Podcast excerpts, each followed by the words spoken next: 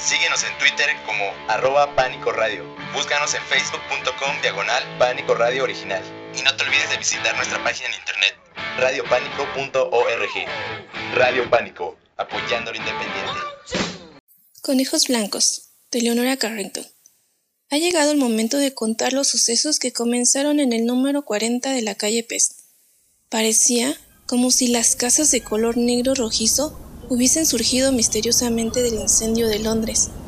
El edificio que había frente a mi ventana, con unas cuantas volutas de enredadera, tenía el aspecto negro y vacío de una moraza azotada por la peste y lamida por las llamas y el humo. No era así como yo me había imaginado Nueva York. Hacía tanto calor que me dieron palpitaciones cuando me atreví a dar una vuelta por las calles. Así que me estuve sentada contemplando la casa de enfrente mojándome de cuando en cuando la cara empapada de sudor. La luz nunca era muy fuerte en la calle Pez.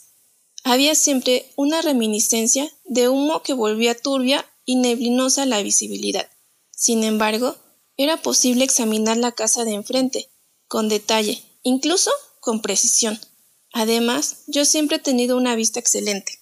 Me pasé varios días intentando descubrir enfrente alguna clase de movimiento, pero no percibí ninguno y finalmente adopté la costumbre de desvestirme con total despreocupación delante de mi ventana abierta y hacer optimistas ejercicios respiratorios en el aire denso de la calle Pest.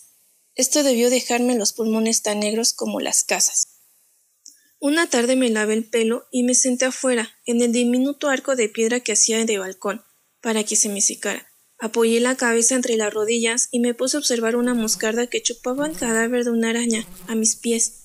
Alcé los ojos, miré a través de mis cabellos largos y vi algo negro en el cielo, inquietantemente silencioso para que fuera un aeroplano.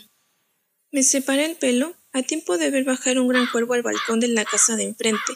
Se posó en la balustrada y miró por la ventana vacía. Luego meció la cabeza debajo de un ala, buscándose piojos al parecer. Unos minutos después, no me sorprendió demasiado ver abrirse las dobles puertas y asomarse al balcón una mujer. Llevaba un gran plato de huesos que vació en el suelo. Con un breve graznido de agradecimiento, el cuervo saltó abajo y se puso a holgar en su comida repugnante.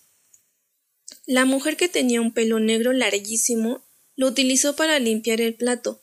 Luego me miró directamente y sonrió de manera amistosa.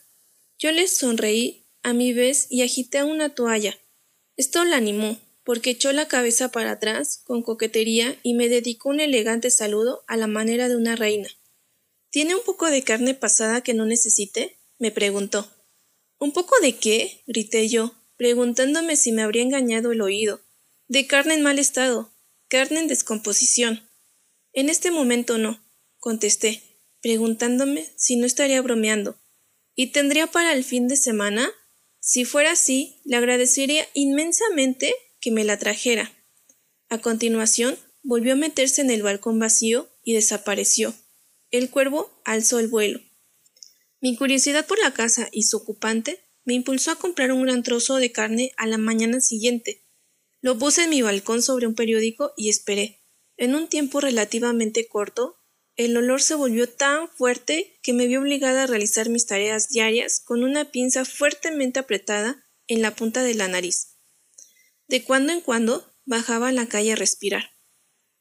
Hacia la noche del jueves noté que la carne estaba cambiando de color, así que, apartando una nube de rencorosas moscardas, la eché en mi bolsa de malla y me dirigí a la casa de enfrente. Cuando bajaba la escalera, observé que la casera parecía evitarme Tardé un rato en encontrar el portal de la casa.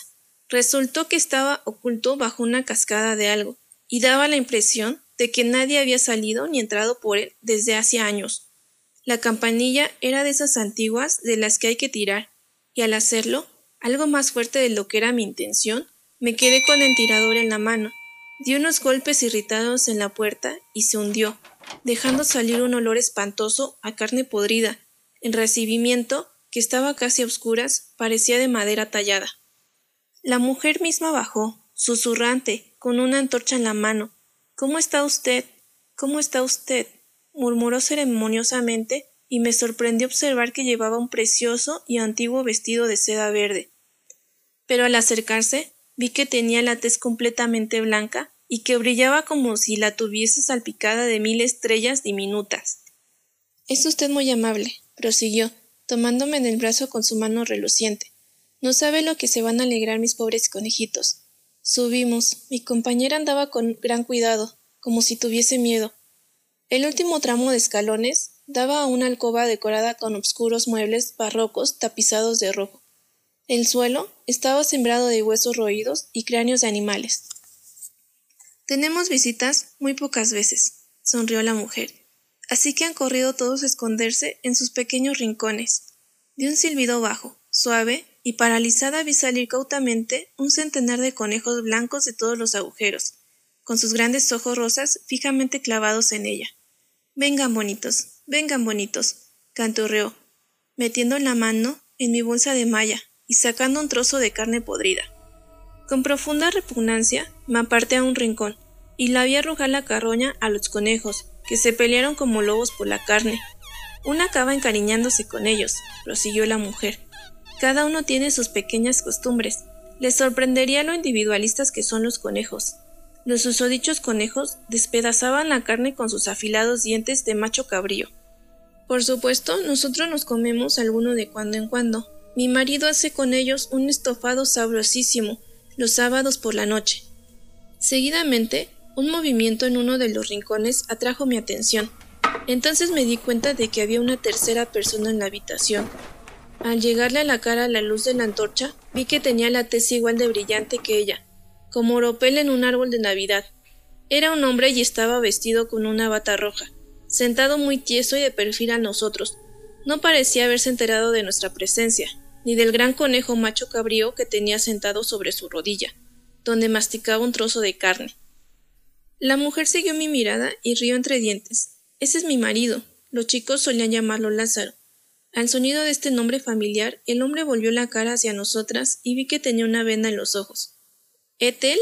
preguntó con voz bastante débil. No quiero que entren visitas aquí. Sabes de sobra que lo tengo rigurosamente prohibido. Vamos, Las, no empecemos. Su voz era quejumbrosa. ¿No me puedes escatimar un poquitín de compañía?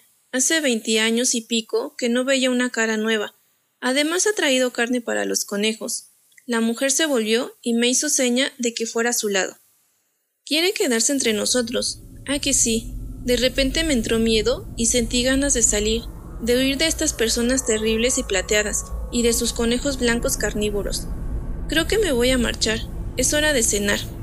El hombre de la silla profirió una carcajada estridente aterrando al conejo que tenía sobre la rodilla, el cual saltó al suelo y desapareció.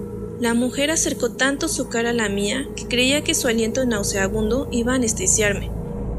¿No quiere quedarse y ser como nosotros? En siete años su piel se volverá como las estrellas, siete años tan solo, y tendrá la enfermedad sagrada de la Biblia, la lepra.